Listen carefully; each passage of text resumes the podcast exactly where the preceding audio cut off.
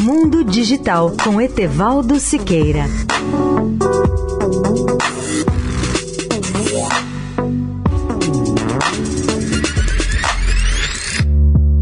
Olá, ouvinte da Eldorado.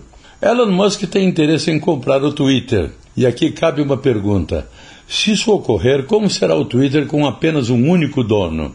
E quais seriam as consequências se uma das ferramentas de informação mais importantes do mundo estiver nas mãos de um bilionário inconstante capaz de fazer o que quiser com ela? Essas duas perguntas têm sentido diante da proposta concreta de Elon Musk de comprar o Twitter para si mesmo, divulgada essa semana. Sua oferta chega a mais de 43 bilhões de dólares, o que é muito dinheiro, mesmo para Musk, presidente executivo da Tesla e proprietário da SpaceX. Mas imagine que Musk eventualmente compre o Twitter e seus acionistas controladores.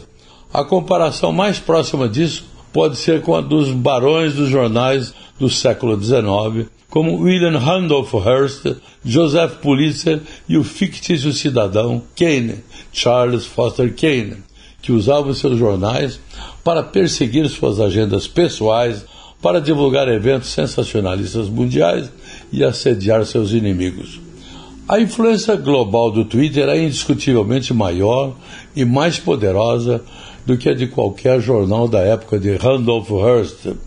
A compra do Washington Post, por exemplo, por Jeff Bezos e o império de mídia de Rupert Murdoch talvez estejam próximos, mas isso na realidade poderá trazer preocupações parecidas com as do passado, pois não apenas um grande jornal cairá nas mãos de um barão da tecnologia do século XXI, mas também o controle de uma plataforma digital de importância global.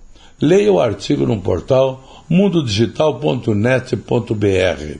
Etevaldo Siqueira, especial para a Rádio Eldorado.